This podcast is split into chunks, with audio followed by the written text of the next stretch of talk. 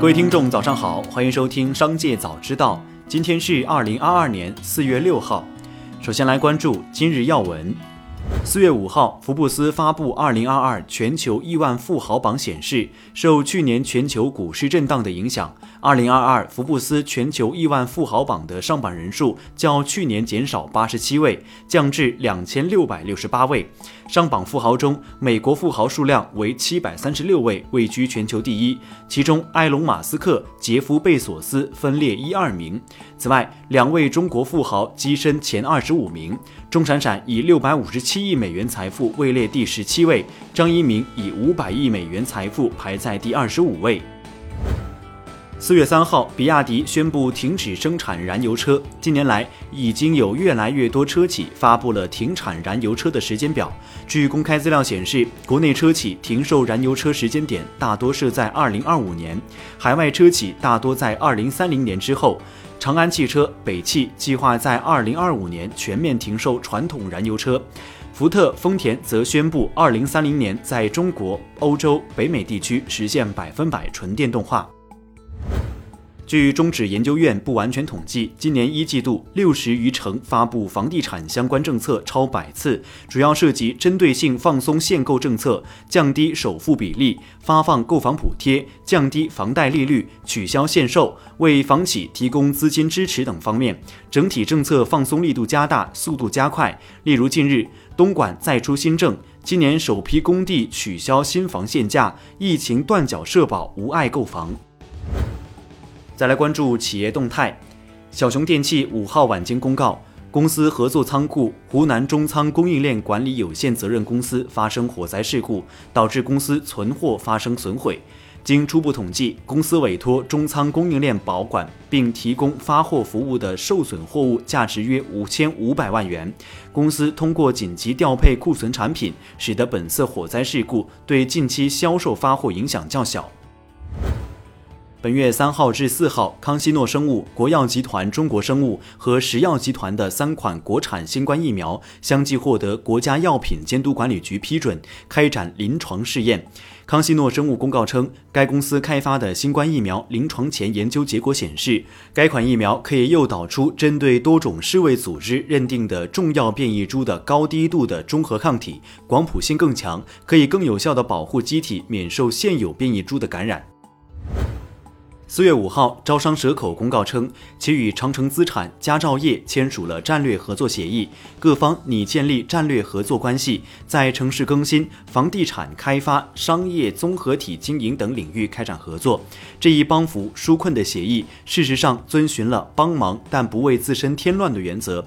无论是招商蛇口或是长城资产，目前都更倾向于建立一个独立的合作平台来盘活佳兆业的资产，而非简单的股权。合作或者资产收购。四月五号，成都一辆网约车自燃，大火很快将车辆吞没，消防救援人员紧急出动。九点五十左右，火情得到有效控制。随后，自燃车辆被证实为爱驰汽车。四月五号下午，爱驰汽车公告称，四月五号九点二十九分，爱驰汽车系统后台收到一辆爱驰 U 五在充电过程中的热失控警报。本次事故没有造成人员伤亡，爱驰汽车将对事故原因进行详细勘查与分析，并及时公示。红杉资本全球高级执行合伙人道格莱昂内刚刚宣布，将在今年七月份退休。红杉美国、欧洲的负责人罗洛夫·博沙将接替道格莱昂内。红杉中国的沈南鹏将继续担任全球执行合伙人。此前，外界曾揣测红杉资本将与红杉中国分道扬镳，但此次明确传递出的信息表明，红杉对中国市场依旧高度看好。在共同品牌下，红杉美国和红杉中国仍将继续是红杉最重要的两个投资载体。再来关注产业新闻。曾经假鞋代名词的莆田鞋正在努力甩掉山寨标签。近日，莆田鞋图形集体商标被国家知识产权局批准成功注册，莆田鞋业将迎来真莆田鞋时代。鞋业是莆田市的重要产业支柱，全市有从业人员五十多万。如果你的耐克鞋穿两年坏了，是真的；如果三年才坏，那就是莆田的。这个玩笑是对莆田鞋质量的认可。